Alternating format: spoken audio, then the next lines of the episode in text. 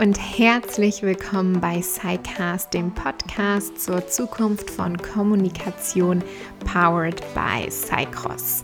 Cycross bringt Podcasting in Unternehmen und ermöglicht es Mitarbeitern und Mitarbeiterinnen, sich zu vernetzen, Wissen zu teilen und zu mobilen Lernenden zu werden. In diesem SciCast Podcast sprechen wir mit Querdenkerinnen und Praktikern über die Zukunft von Kommunikation, Veränderungsbarrieren und Organisationsentwicklung. Ja, und dieses Mal ist die wunderbare Tijen Onaran zu Gast. Tijen ist Geschäftsfrau, Beraterin, Autorin, Moderatorin und die Gründerin von Global Digital Women, einem Netzwerk zur Stärkung der Rolle der Frau in der digitalen Industrie. Sie publiziert regelmäßig unter anderem als Mitglied des Handelsblatt Expertenrats und arbeitet gerade an ihrem zweiten Buch Nur wer sichtbar ist, findet auch statt. Sie hat auch selber einen ganz tollen Podcast How to Hack, den sie in Kooperation mit dem Business Punk Magazin macht und Tijen und ich haben über eines ihrer Kernthemen, nämlich der Digitalisierung und Personal Branding, geredet. Und es war so ein spannendes Gespräch, ich hätte noch stundenlang mit Tijen weiterreden können. Und ich hätte es auch etwas für euch kürzer schneiden können, aber ich fand es alles so spannend, dass ich euch nichts äh, von unserem Gespräch vorenthalten möchte. Wir haben über auch sehr persönliche Geschichten geredet in der Arbeit, über Erfolge, Herausforderungen, wenn es um gute Positionierung und klare Kante im digitalen Raum geht, in der Kommunikation im digitalen Raum, über Shitstorm, über Spielregeln für Kritik und wir haben auch darüber gesprochen, warum Social Media und Sichtbarkeit eben auch für Leadership so wichtig ist. Also, hier ist Titan für euch.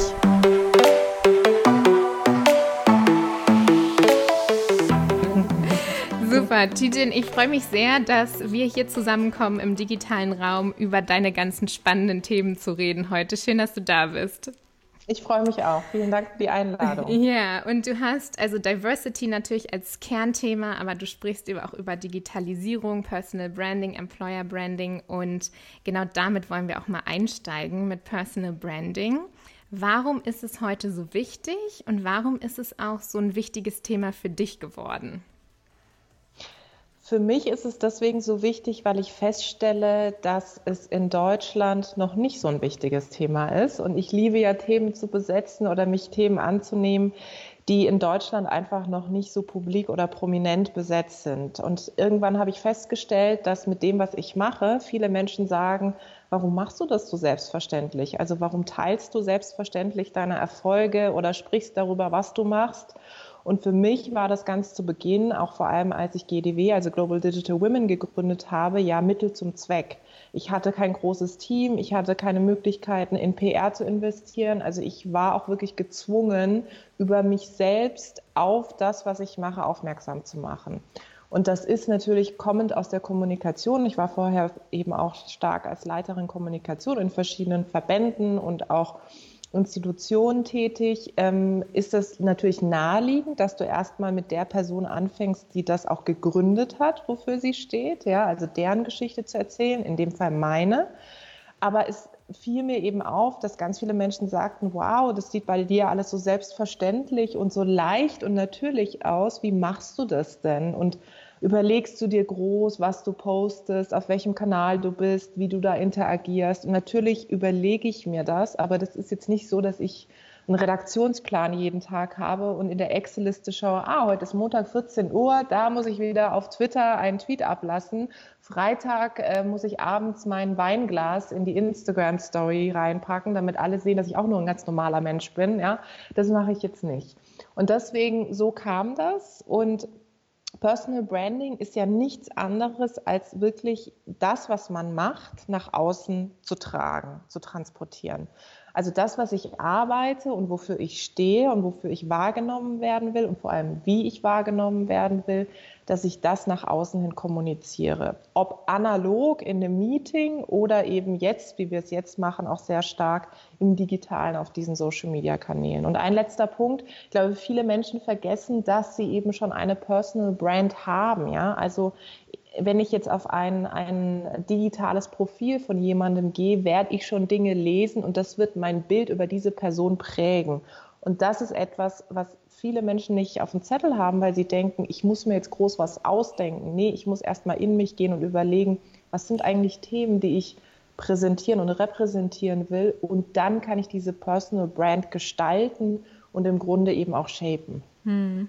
Das heißt, das war bei dir auch so. Du hast überlegt, was ist jetzt mein Thema, was ist mir wichtig, was will ich nach außen transportieren und darüber dann auch deine Inhalte entwickelt. Aber nicht mit Excel-Redaktionsplan, sondern das ist immer alles noch sehr natürlich und passiert im Flow. Ja, und das klingt jetzt so, wie du es sagst, nach so einem Prozess, hm. dass ich mich zehn Minuten bei einem Kaffee hingesetzt hätte und überlegt hätte, ach ja, ich will mal irgendwie für Diversity stehen oder für Personal Branding oder Netzwerken ist ja ein cooles Thema. Nee, das ist wirklich ein sehr langer Prozess auch, ja. Ich sage immer, das ist so eine lange, langwierige Baustelle, Personal Branding, ja. Also das ist etwas, was nicht abgeschlossen ist, sondern du fängst irgendwann damit an. Und mein Tipp zu Beginn ist tatsächlich ein ganz analoges Blatt Papier zu nehmen und mal aufzuschreiben, was sind eigentlich so Talente, Fähigkeiten und auch Interessen, die ich habe und mit diesen Dingen mal zu Personen zu gehen, die, mit denen ich gearbeitet habe oder auch arbeite. Nicht zu Familie und Freunden, weil die sind ein bisschen biased, also die sind, ähm, die haben schon ein Bild von dir im Kopf, weil die dich schon so lange kennen und im Zweifel ist es und hoffentlich durchweg positiv mhm. und auch nicht unbedingt im beruflichen Kontext, ja. Das heißt, du musst zu Menschen gehen, die dich im beruflichen Kontext kennen, wenn du dich im beruflichen auch ähm, wirklich positionieren willst und mit denen du arbeitest und im Zweifel auch zu Leuten, die ganz anders denken als du, die dich aber trotzdem schätzen in dem, wie du arbeitest. Und die würde ich mal fragen, ob das, was du dir auf dieses Blatt Papier aufgeschrieben hast, also die Talente und Fähigkeiten und Interessen, ob sie da hinter eines dieser Dinge ein Häkchen setzen können und sagen können, ja stimmt, du bist wahnsinnig, eine wahnsinnig gute Führungskraft oder du bist extrem gut im Organisieren, im Operativen. Und daraus bildet sich dann im Grunde deine Personal Brand. Also daraus resultieren die Themen, für die du stehst. Das werden am Anfang vielleicht sogar viele sein. Mein Tipp ist, sich auf ein, zwei zu fokussieren und zu sagen, das sind wirklich so Talente, Fähigkeiten und daraus resultiert ja meistens auch ein Thema, für das man steht, ja, abgeleitet. Bei mir war das ja eben Viele Leute haben zu mir gesagt, du bist jemand, der irgendwie gerne Menschen zusammenbringt, ja, weil du hast offensichtlich sehr viel Spaß daran, irgendwie, dass Menschen aufeinandertreffen, die sich so nie getroffen hätten. Dann habe ich überlegt, okay, was könnte das Oberthema dazu sein? Ja, Netzwerken. Also ich bin mhm. jemand, der irgendwie gut netzwerkt, die auch gute Netzwerke kreiert und gestaltet. Also aus einem Talent und aus einer Fähigkeit daraus resultiert auch häufig dann das Thema, für das man steht. Hm. Und das stimmt, es hat sich so einfach angehört. Jetzt habe ich die Analogie äh, Personal Branding BER, der Berliner Flughafen, gerade so im Kopf. Irgendwie man fängt an und es ist einfach nie fertig. Es geht auch immer weiter. Und es ist vielleicht auch ja nie abgeschlossen, oder? Also die Themen entwickeln sich ja weiter und die Themen können sich verändern. Man muss vielleicht auch keine Angst davor haben, dass Themen sich verändern. Oder was denkst du darüber? Es ist nie abgeschlossen mhm. und das äh, Personal Branding personal, das ist, steckt mhm. ja im Wort, es ist eben auch etwas, was mit Persönlichkeitsentwicklung zu tun hat und Persönlichkeitsentwicklung ist ja nie zu Ende gedacht, mhm. hoffentlich. Ja. Und es ist auch häufig so, dass, ähm, dass ich feststelle, übrigens auch bei mir selber, wenn ich Themen von mir sehe von vor schon drei Jahren, ja, und Interviews von mir lese, dann denke ich manchmal, hm, das sehe ich heute anders. Also auch mhm. unter meinem Oberthema, zum Beispiel was das Thema Diversität betrifft, ja. Beispielsweise hat sich mein, mein Blick auf das Thema Quote etwas mhm. verändert. Ja? Ich war mhm. früher jetzt nicht unbedingt ein absoluter Fan, bin ich immer noch nicht, aber ich sehe, dass es in manchen Bereichen notwendig ist, um diese Hürde zu nehmen. Mhm. Ja? Und all das sind Dinge, die sich einfach verändern und das ist auch völlig normal.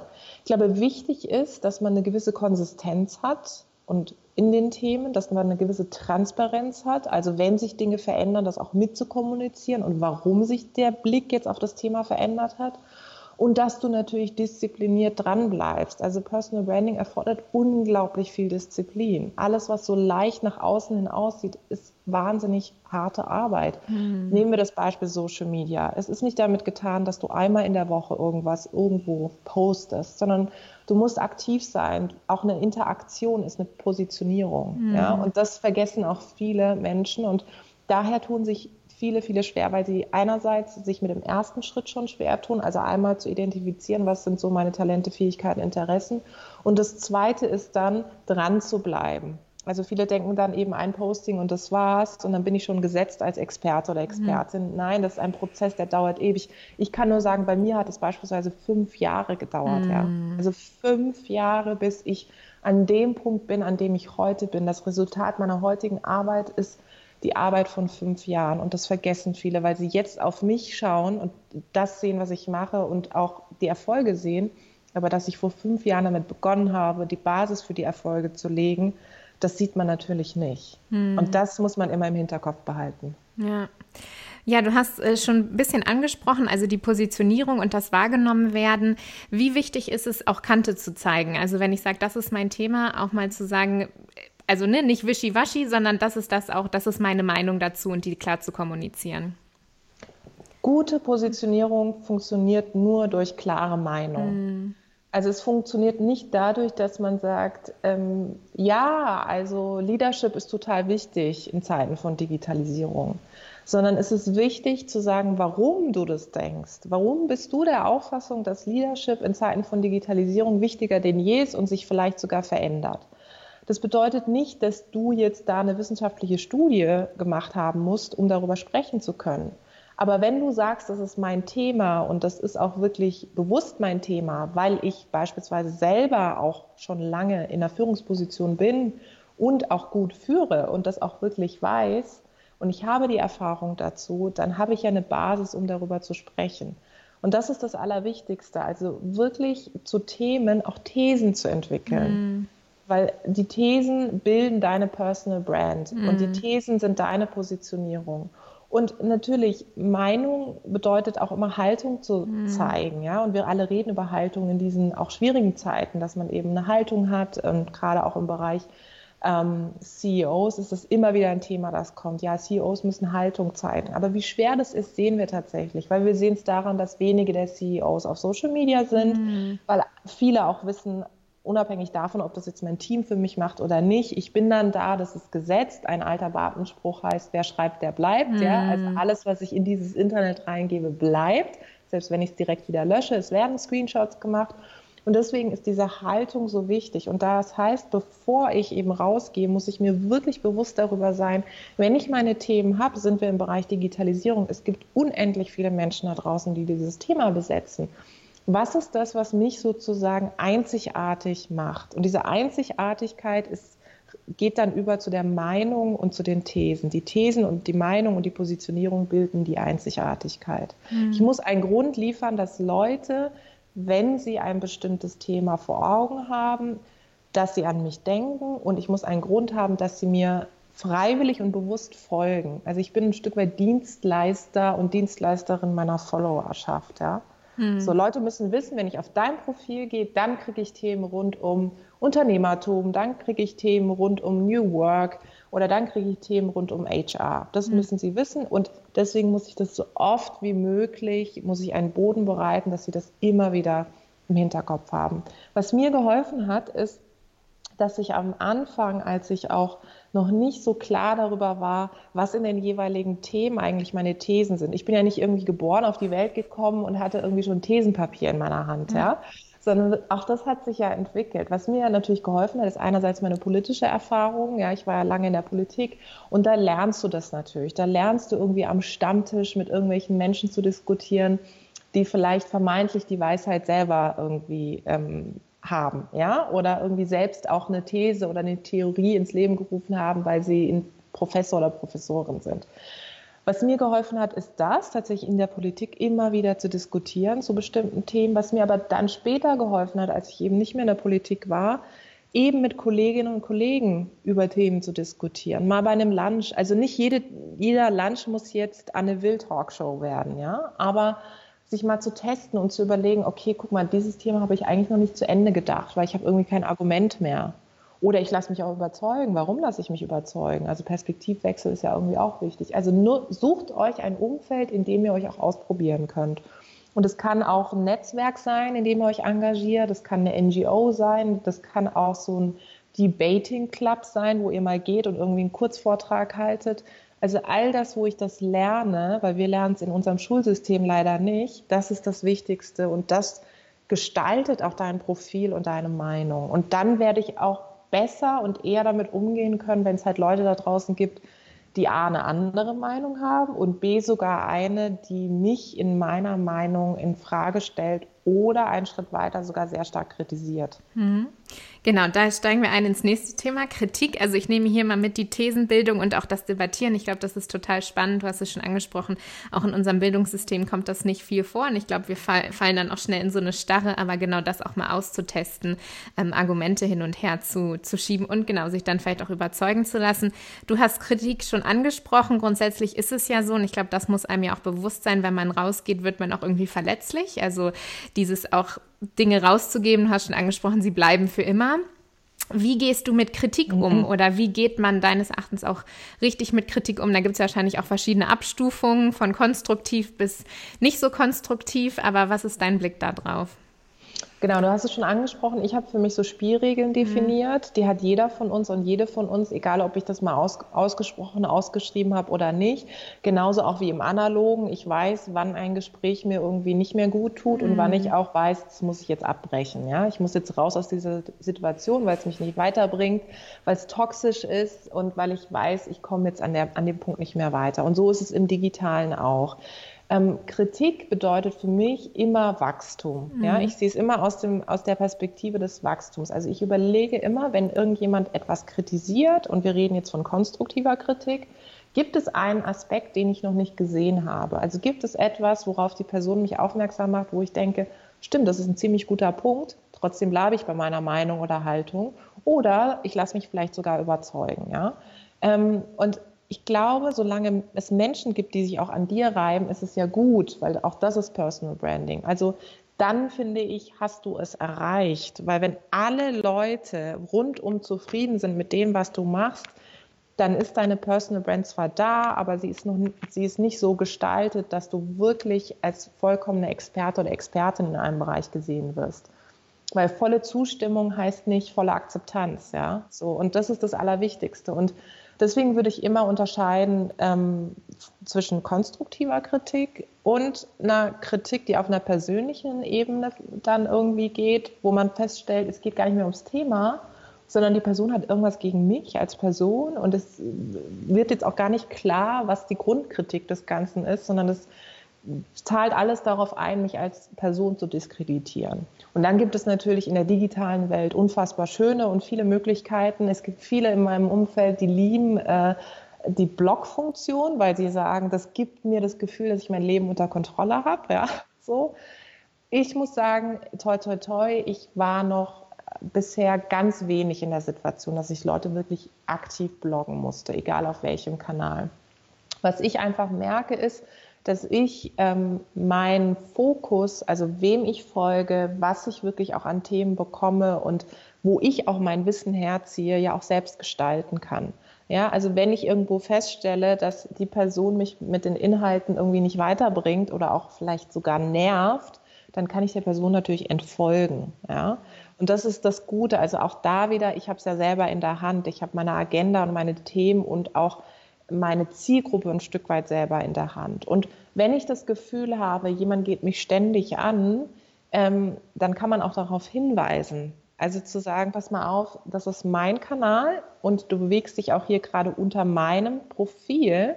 Und meine Spielregeln sind, dass wir hier auf einer konstruktiven Ebene stattfinden.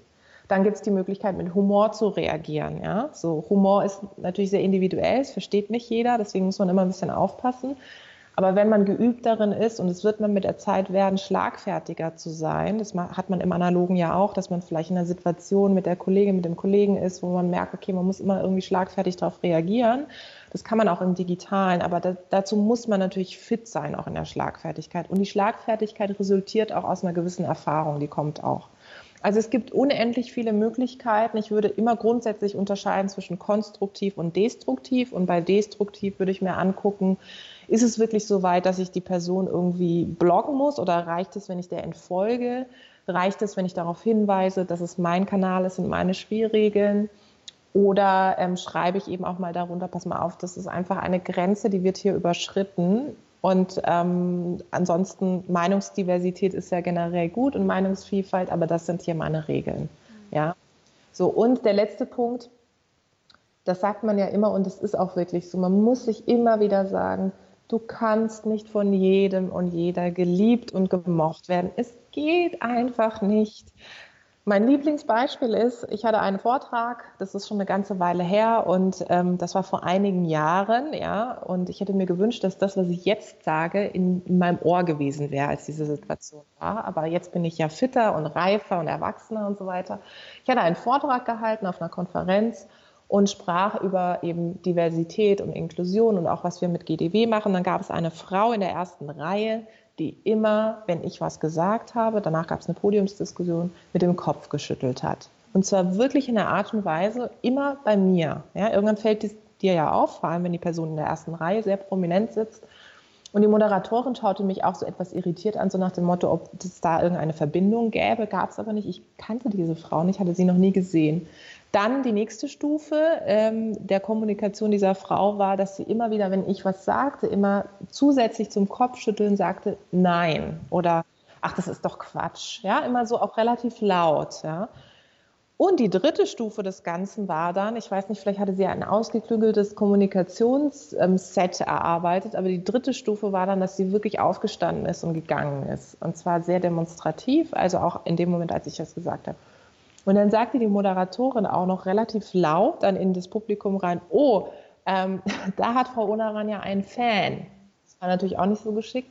Und ich dachte so, was hat denn diese Frau? Also ich meine, ich, ich kann ehrlich gesagt heute auch nicht sagen, was ich alles gesagt habe. Ich weiß, dass es nur einfach meine, meine Thesen waren. Und dann habe ich halt gedacht, okay, das kann nicht sein. Bin danach zu dieser Frau gegangen und habe gesagt, was war denn jetzt der Punkt? Also habe ich sie irgendwie persönlich, weil es mich wirklich interessiert. Und dann sagte sie so, nee, nee, also ich hätte sie mit dem, was ich sage, an ihren Chef erinnert, der in gewissen Situationen auch solche Dinge gesagt hätte, ähm, was mit meinem Zusammenhang gar nichts zu tun hatte. Aber das war so negativ besetzt, dass es gar nichts mit mir zu tun hatte, sondern das hat bei ihr was getriggert. Und das ist der Punkt. Es hatte nichts mit mir als Person zu tun, sondern es hat bei ihr etwas getriggert. Und dieses bei der Person etwas triggern, das ist der Punkt. Das hat nichts mit dir als, als Persönlichkeit, als Charakter zu tun. Manchmal auch, aber eben nicht immer. Und das muss man sich immer vor Augen führen. Ich kann nicht in die andere Person hineinschauen. Ich weiß nicht, was ich für Erinnerungen hochrufe, wenn ich eine Anekdote teile. Mhm. hatte nichts mit mir zu tun. In dem Moment war es natürlich, ähm, dachte ich, okay, ich bin im falschen Film, mhm. keine Frage. Mhm.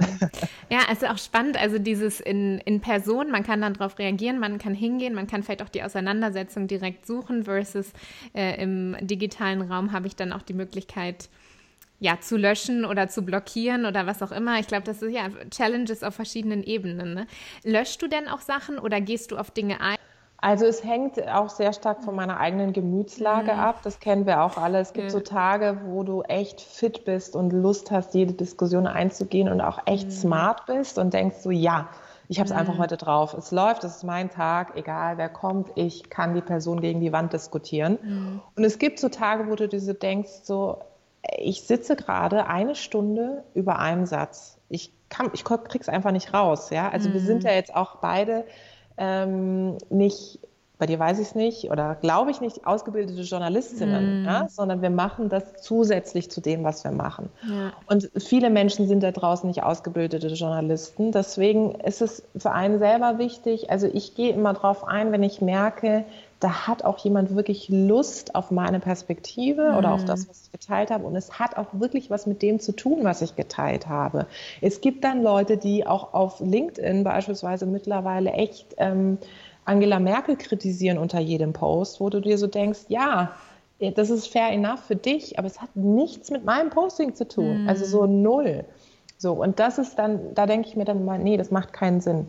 Löschen, ich glaube, löschen würde ich ähm, immer nur dann, wenn ich wirklich das Gefühl habe, das verstößt jetzt gegen meine Spielregeln, die ich vorhin gesagt mm. habe.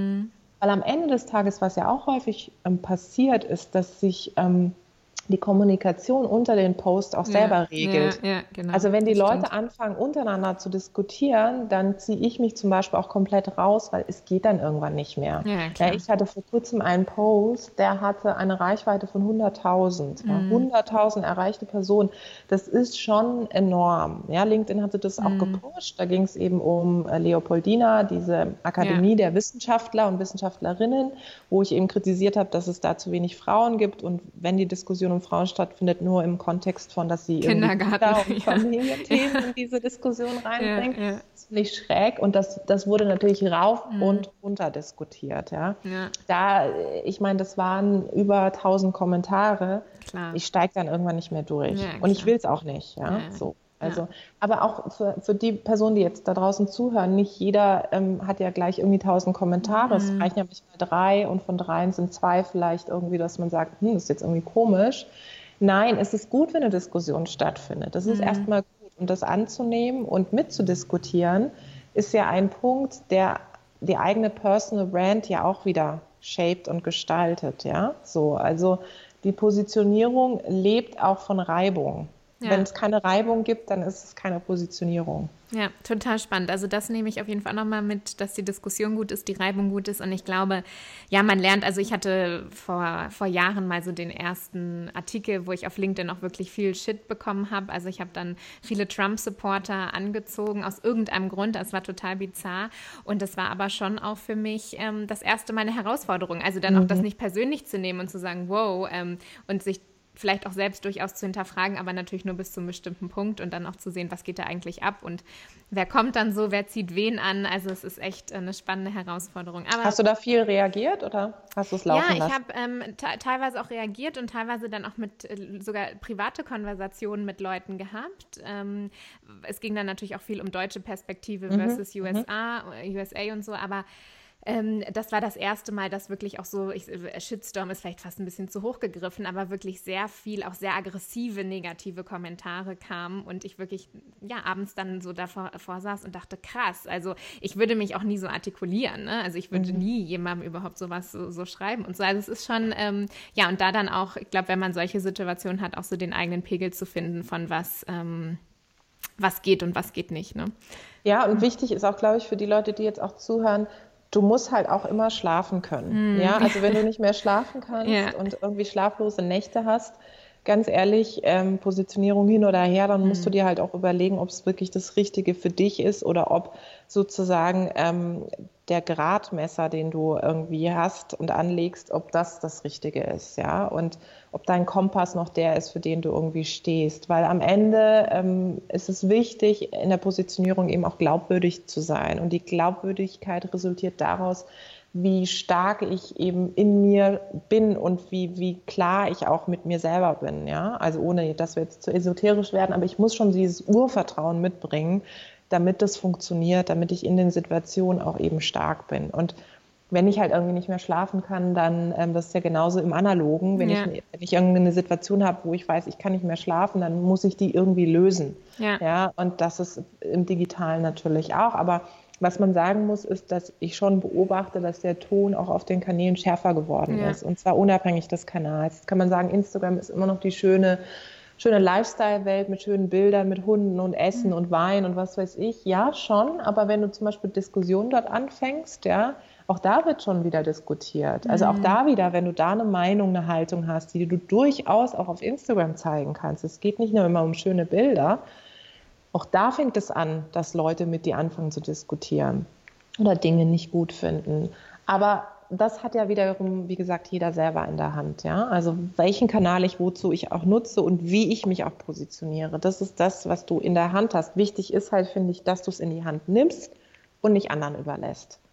Weil gesprochen wird irgendwo über das, was du machst, wenn du irgendwie etwas hast, was nach außen hin auch eine Wirkung hat. Und selbst wenn es im kleinen Kreis ist, mit zwei, drei Leuten, aber du hast es in der Hand, wie deine Themen gesehen werden und wie vor allem du auch gesehen wirst. Das ist das Schönste. Also Personal Branding ist für mich die schönste Form der Unabhängigkeit. Und gerade auch für Frauen übrigens. Das ist Emanzipation pur. Wann mhm. habe ich die Möglichkeit, das, was ich mache, selber in der Hand zu haben und nicht abhängig zu sein von irgendjemandem, der mir auf die Schulter klopft und sagt, hey, das ist super, was du machst, sondern ich kann mir selber auf die Schulter klopfen und sagen, das ist super, was ich mache.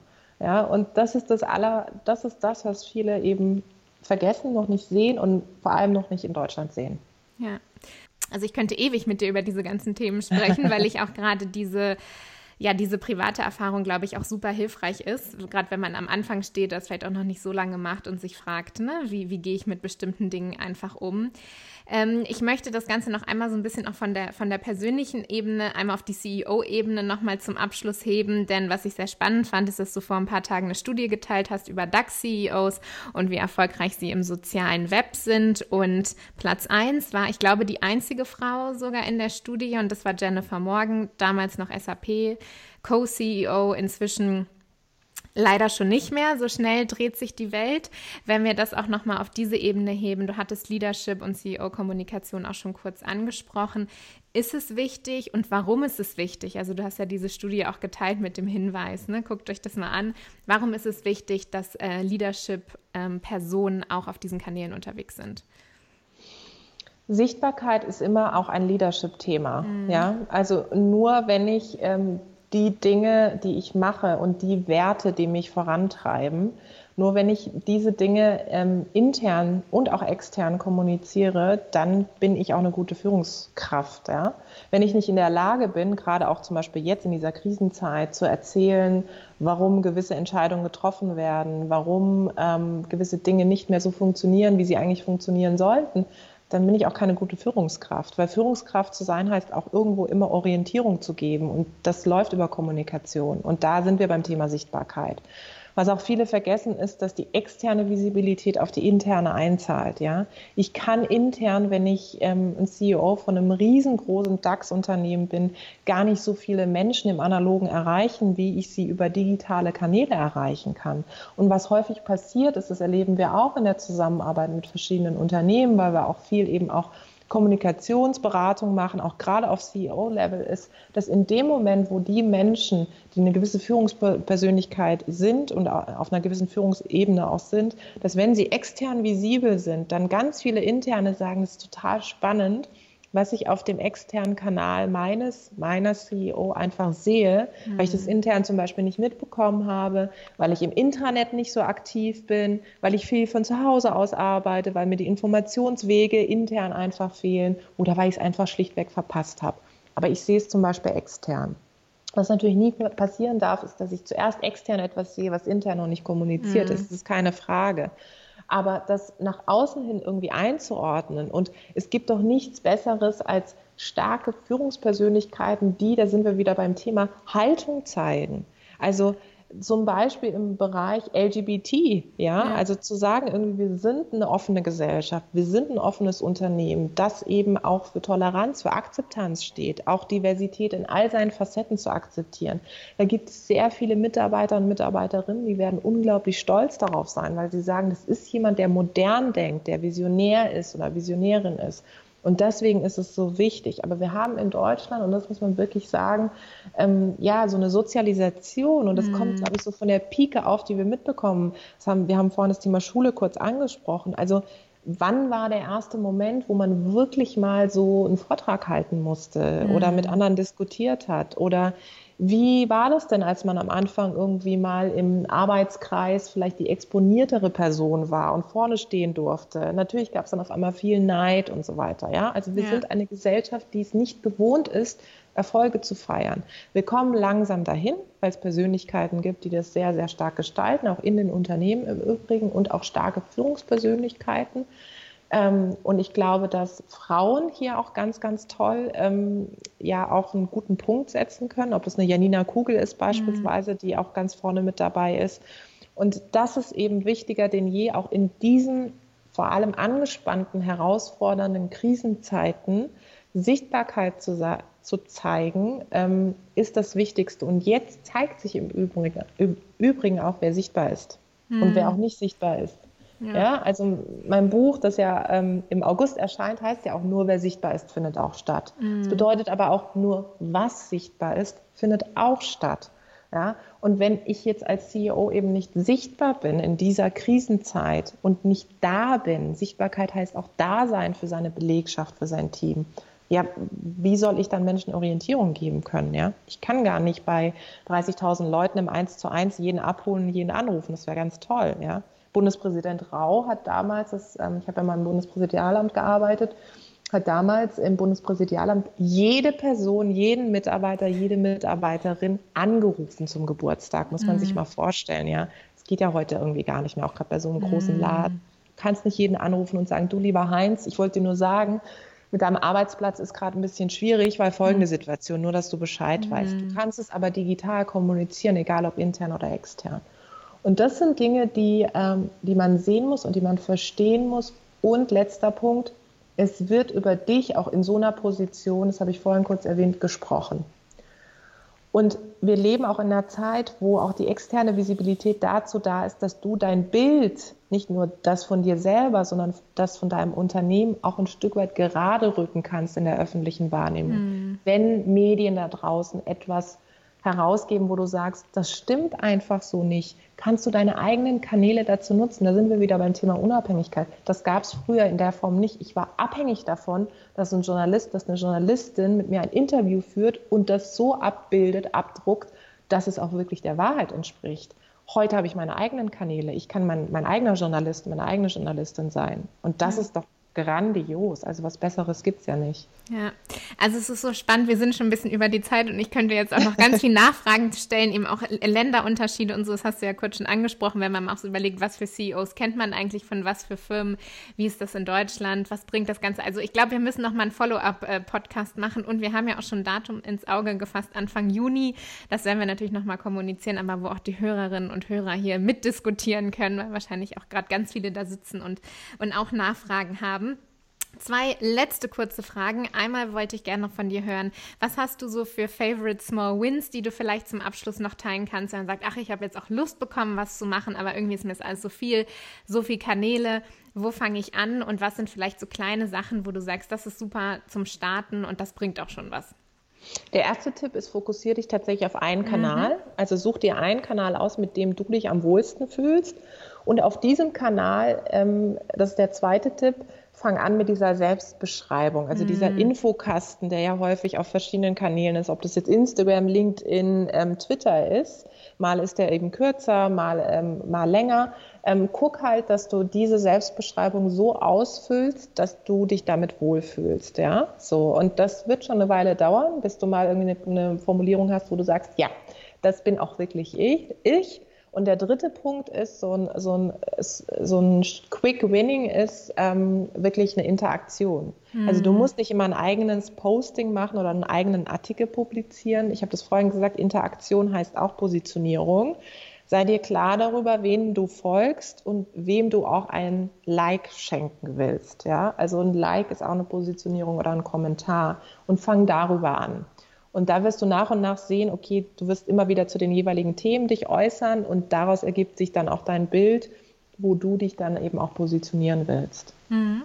Super. Und dann die allerletzte Frage tatsächlich. Ähm, was ist das? Also wir stecken natürlich gerade auch in, in, spannenden, herausfordernden Zeiten, wo man sich vielleicht auch an mancher Stelle eine andere Kommunikation wünscht, auch denkt, jetzt ist eine Möglichkeit, was du auch gesagt hast, stattzufinden und auch da vielleicht eine klare Kante zu zeigen. Was ist so was, was du dir wünschst für, sagen wir mal, Kommunikation in deutschen Unternehmen? Was wäre so eine Vision? Wovon würdest du gerne mehr sehen? Was wäre was, was, was du sagst, das wäre schön, wenn das eine größere Rolle spielen würde oder sich verändern würde? Ich glaube, es wäre schon mal toll, wenn wir die Erfolge von den Menschen, die die Unternehmen prägen und gestalten, egal auf welchem Level sie sind, wenn wir die schon mal feiern. Mhm. Und wenn wir sie nicht in Frage stellen, weil sie da draußen stattfinden und sagen, warum muss jetzt die Person auf LinkedIn teilen, dass sie eine neue Position hat oder mhm. das Projekt absolviert hat.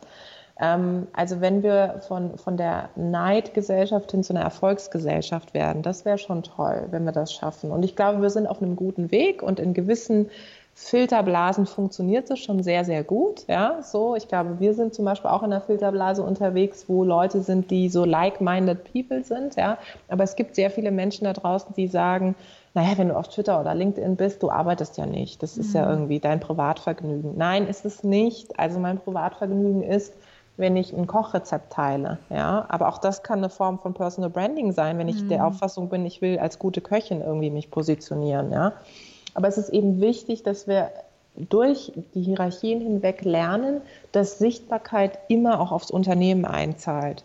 Und es gibt nichts Besseres, als Botschafter und Botschafterinnen zu haben, die, die selbstverständlich über das, was sie machen, mit einer Begeisterung sprechen und damit andere Leute motivieren oder inspirieren. Das ist übrigens die beste Employer Branding Strategie, die es gibt. Ja? Ich muss ja. einfach meine, gute, meine Leute irgendwie gut behandeln, sodass sie dann auch Lust haben, dieses äh, gut behandelt werden nach außen hin zu kommunizieren und die Fahne hochzuheben für das Unternehmen, in dem sie arbeiten. Und das sind die besten Botschafter und Botschafterinnen, die es gibt. Employer Branding, Corporate Influencer machen wir nächstes Mal, das halten wir schon mal fest. Und ich nehme nochmal mit hin von Neid zu Erfolg und Erfolge feiern für sich, aber eben auch für andere. Und äh, hier und da auch mal ein Like und einen Kommentar verteilen und auch mal positiv supporten. Ich glaube, damit können wir alle anfangen. Und ich danke dir riesig für deine Zeit, Tijen, für deine spannenden ähm, Inputs und wir werden das fortsetzen mit den Hörerinnen und Hörern Anfang Juni, wo wir dann auch gemeinsam nochmal ein paar Rückfragen diskutieren können und ich danke dir sehr. Vielen Dank dir.